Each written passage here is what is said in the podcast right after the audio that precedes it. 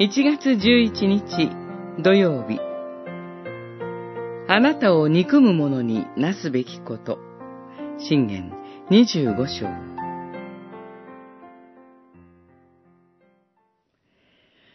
あなたを憎む者が飢えているなら、パンを与えよ。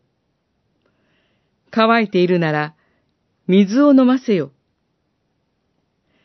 こうしてあなたは、炭火を彼の頭に積む。そして、主があなたに報いられる。二十五章、二十一、二十二節。これは、ローマの信徒への手紙、十二章、二十節に引用されている御言葉です。あなたの敵を愛せよ。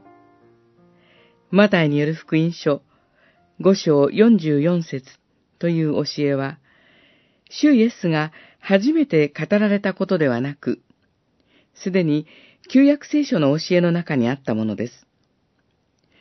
レビ記19章18節にも、復讐してはならない。民の人々に恨みを抱いてはならない。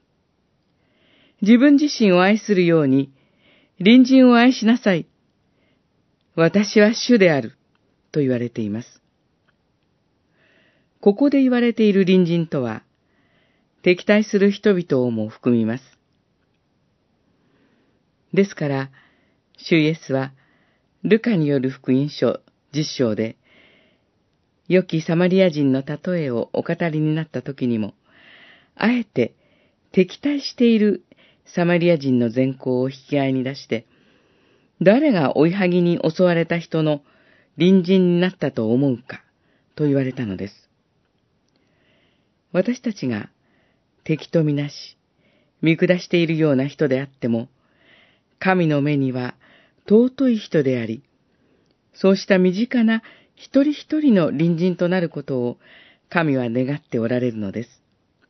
さらに、神は私たちを憎む者、罪を犯している者が、その罪を認めて悔い改めを持って生きるようになることを願ってもおられます。